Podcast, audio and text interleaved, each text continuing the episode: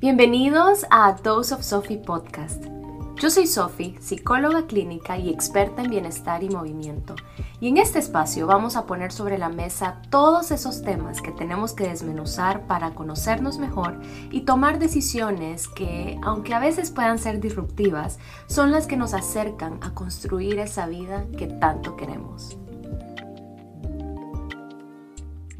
Hola y bienvenidos a Dose of Sophie. Yo soy Sophie y si sos nuevo por aquí, bienvenido. Déjame darte la bienvenida oficialmente a la tercera temporada del podcast. Espero que en este espacio puedas encontrar un pequeño break de tu día a día y puedas cuestionarte algunas cosas para mantenerte fiel a vos mismo, para encontrar esa versión tuya que realmente se siente como vos en el día a día, por todos los condicionamientos que tenemos, tendemos a traicionarnos constantemente. Entonces este espacio pretende ser un espacio de libertad, de espontaneidad, donde puedas reconectarte con tu versión más auténtica. Y si sos una escucha recurrente, bienvenido también y mil gracias por seguir acá. Yo sé que les tenía algunas expectativas para la tercera temporada y la verdad es que ese proyecto está tardando más tiempo de lo que había previsto y por algunos momentos me he estado sintiendo culpable porque mi mente me dice como vos tenías que haber previsto esto, o sea, tenías que haber preparado esto con más tiempo de antelación para que el podcast no se parara y demás. Pero ¿saben qué? O sea, ¿cómo lo iba a saber? No tengo manera de ver el futuro, como le digo a mis pacientes, no podemos ver el futuro y no tenía manera de saber de que este proyecto iba a tomar más tiempo. Así que me estoy tratando con mucha autocompasión y la verdad es que este podcast inició con muy poca estructura, con muy poca organización y ojo, no estoy diciendo que la estructura y la organización sean malas, al contrario, es algo que constantemente estoy trabajando porque sé la importancia que tiene, pero me estaba complicando demasiado. Entonces dije, ok, vamos a regresar a, la raíz, vamos a regresar a donde todo inició y simplemente no estaba en paz con la idea de que el podcast estuviera parado mientras el otro proyecto se sigue planificando. Entonces lo que vamos a hacer es que el otro proyecto va a ser la cuarta temporada y aquí les tengo una tercera temporada por mientras, porque extraño este espacio, extraño compartir mis ideas con ustedes. ya saben que a mí me encanta hablar sola y no estaba tranquila solo sabiendo de que el podcast estaba en pausa. Así que aquí estamos dando inicio a la tercera temporada. Hoy vamos a hablar sobre el propósito porque creo que en toda nuestra vida estamos en esta constante búsqueda de nuestro propósito o de algo que le dé propósito a nuestra vida. De hecho, la falta de propósito es una de las causas de la depresión. En un trastorno depresivo encontramos desesperanza, que como el nombre lo dice es falta de esperanza y como esa persona es incapaz de look forward a algo, de tener una meta o de planificar algo y simplemente como este vacío, ¿no? Y creo que si hacemos una encuesta, todos estamos de alguna manera en la búsqueda de este propósito y tenemos esta ilusión de que el propósito tiene que verse como algo grande, como algo gigante, como algo trascendental. Y puede que sí se vea así, o sea, puede que en algunos casos se vea así, pero los seres humanos somos tan complejos que a veces el propósito puede ser solo estar, solo vivir es decir, así como estaba en este dilema de las temporadas con este proyecto, con este podcast, a veces también podemos caer en este dilema del propósito, podemos estar en la búsqueda de algo trascendental, de algo gigante, y por estar en esa búsqueda, como estar caminando o estar corriendo en una rueda de hámster, nos perdemos de vivir en el día a día, en las pequeñas cosas, y puede que ese sea nuestro propósito. Entonces, hoy quiero que, nos cuestionemos esto, de cuál es nuestro propósito en esta vida y saber de que si no lo tenemos claro, that's okay. Recuerdo una vez hablando con un paciente él, estaba muy ansioso porque no sabía cuál era su propósito, no sabía cuál era su misión, digamos, o su objetivo en esta vida. Y yo le decía, ¿por qué tenés que saberlo? porque el que no lo tengas claro no tiene por qué ser indicador de algo malo. Yo sé que eso tiene mala prensa, ¿no? Porque se nos puede vender como que no sabemos qué es lo que queremos, o que somos indecisos, o que no podemos tomar decisiones. Pero si no tenés claro cuál es tu propósito en esta vida, también saber de que si no lo tenés claro es porque lo tenés que seguir buscando y eso es algo sumamente bueno porque te abre un abanico de posibilidades de lo que puede ser tu propósito. Y si ya lo encontraste, también saber de que puedes cambiar de opinión o que en algún momento de tu vida este propósito puede evolucionar. Y cuando hablamos de propósito, hablamos de un montón de cosas, porque hasta cierto punto el propósito va atado con nuestra identidad. Entonces, tiene mucho que ver con quién soy o con cómo me defino, ¿no? Para algunas personas, su identidad, o bueno, lo que lo que forma gran parte de su identidad es el trabajo y por lo tanto es el trabajo lo que les da un sentido de propósito. Entonces cuando estas personas se encuentran de vacaciones o simplemente dándose un break o cuando estas personas incluso llegan a jubilarse, pueden entrar en un episodio depresivo porque es como que me quitaron este sentido de propósito. Para otras personas puede que el trabajo solo sea un medio para un fin, es decir, puede que su trabajo solo les permita generar la cantidad de dinero que necesitan para vivir su día a día y que su propósito esté escondido en otras cosas, como en hobbies, en pasiones, en intereses. Y puede que para otras personas su propósito tenga que ver más con sus relaciones interpersonales. Entonces, el caso de las mamás, hay mujeres que literalmente su propósito en esta vida es ser mamá y yo conozco un par de personas que las veo y yo digo, pucha, esta persona nació para ser mamá, porque está como ese instinto materno tan arraigado y yo sé que hasta cierto punto es biológico y todas las mujeres podemos tener este, este instinto materno, pero hay personas que simplemente lo tienen, no sé, se les ve como más claro, ¿no? Así como hay personas que el liderazgo lo llevan de manera natural, hay personas que literalmente nacieron para ser mamás y eso puede ser un propósito también. O puede que un propósito sea ser pareja de alguien, no necesariamente esposo o esposa, porque hacemos que las etiquetas novio, novia, esposo, esposa, no necesariamente define una relación, pero bueno, en general puede que tu propósito sea ser un compañero ser una pareja para alguien.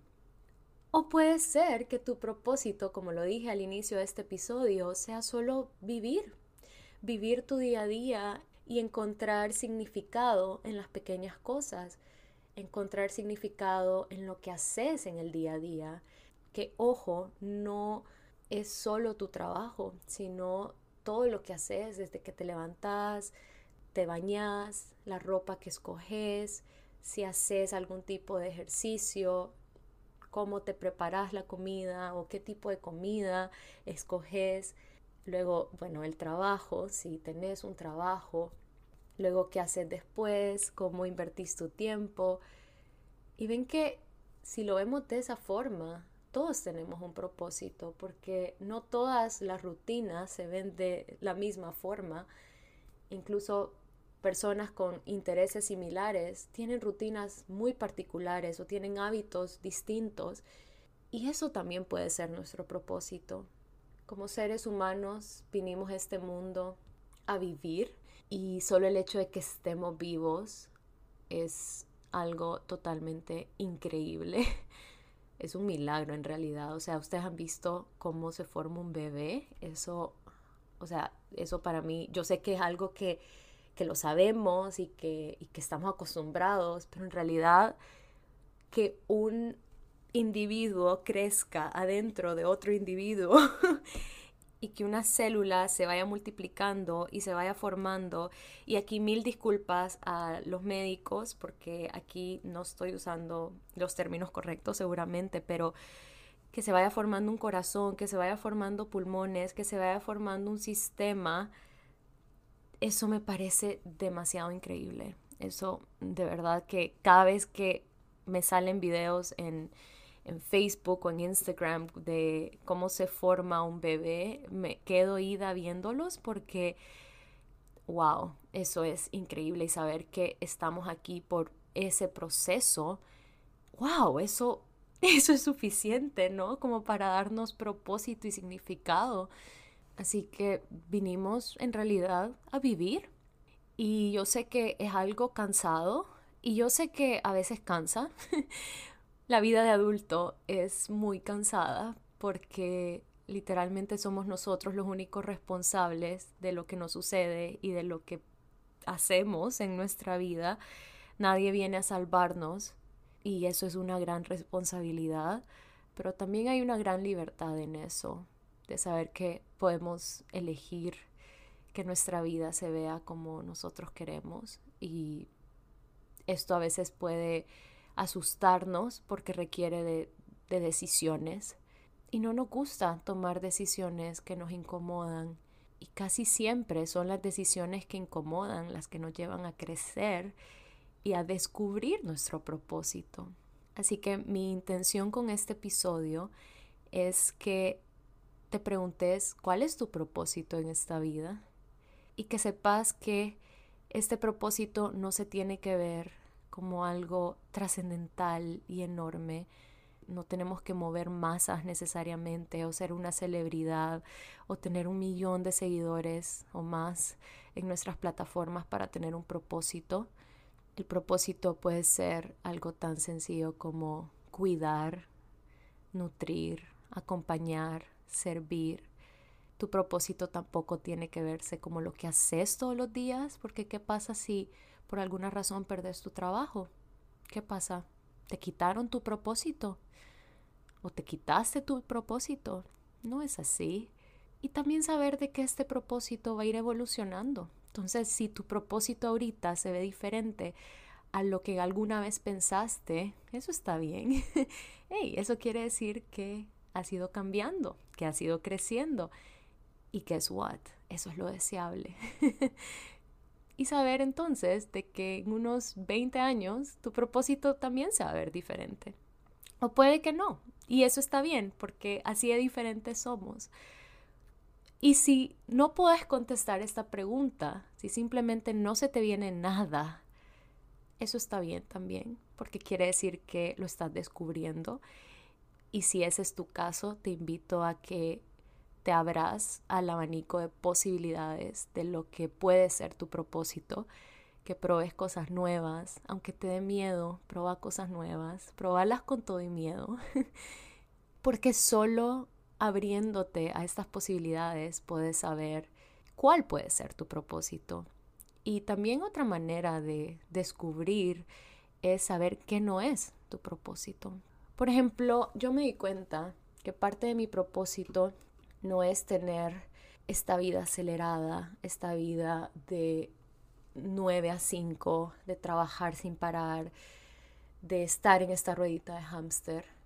Yo me di cuenta que mi propósito está en, en ser libre hasta cierto punto, en tomarme la vida más despacio, en tomarme mi tiempo para hacer las cosas y que eso se puede ver diferente a lo que la sociedad o el status quo o lo que la gente puede esperar. Y si necesitas ayuda encontrando este propósito, por lo menos con una guía para que puedas encontrar este propósito, te recomiendo buscar ayuda, porque es a través del autoconocimiento que podemos realmente encontrar y entender nuestro propósito. Es ilógico pensar en el propósito si ni siquiera nos conocemos realmente o si no estamos seguros de quiénes somos. Y como lo dije antes, quiénes somos no tiene nada que ver con el dinero, la carrera, lo que estudiamos, va mucho más allá de eso.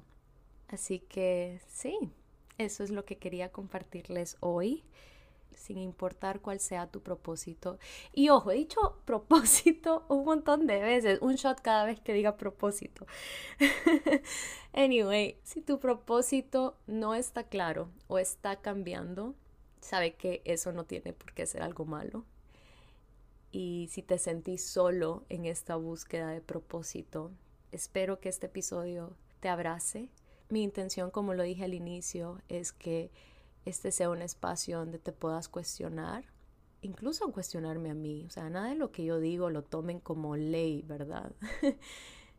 en sí es que podamos pensar estas cosas, podamos abrir estas conversaciones para realmente seleccionar lo que nos sirva y desechar lo que ya no está funcionando en nuestra vida y Creo que es un buen momento para hacerlo. Estamos iniciando el segundo semestre del 2023, así que este es un buen momento como para hacer un escaneo de tu vida y como se lo digo a mis pacientes, traigamos más de lo que nos está funcionando y todo lo que ya no funciona, busquemos cómo descartarlo y si necesitamos ayuda también, busquémosla porque no podemos esperar resultados distintos haciendo las mismas cosas y a veces hacer las cosas diferentes da mucho miedo porque como lo dije al inicio, no nos gusta incomodarnos, pero solo incomodándonos es que realmente crecemos y podemos eventualmente encontrar propósito en lo que hacemos. Gracias por escucharme, gracias por compartir este espacio conmigo. De verdad que extrañaba demasiado estar detrás de este micrófono. Contame qué te pareció este episodio y nos escuchamos la próxima semana. Bye.